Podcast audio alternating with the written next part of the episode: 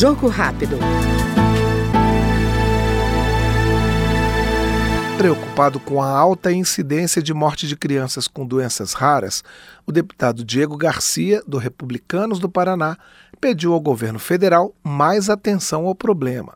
Segundo o parlamentar, faltam dados que norteiem políticas públicas voltadas ao enfrentamento das doenças. Estima-se que no Brasil hoje cerca de 13 milhões de brasileiros possuem algum tipo de doença rara mas nós não sabemos aonde esses brasileiros estão, nem quais doenças possuem.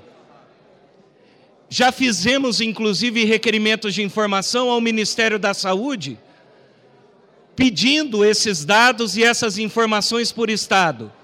Mas essas informações são vagas. Hoje, as causas por doenças raras no Brasil é a segunda maior causa de mortalidade infantil. Nos Estados Unidos, colega de partido, já é a primeira. E o Brasil é a segunda, mas com um detalhe.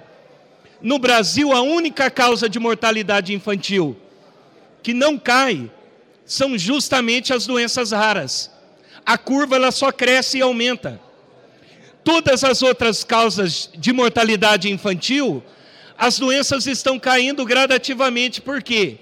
Porque são doenças tratáveis são doenças com tratamento, com medicamento, com cura. O que nós queremos com esses dados e informações é poder elaborar política pública efetiva que possa alcançar esses 13 milhões de brasileiros espalhados em todo o território nacional.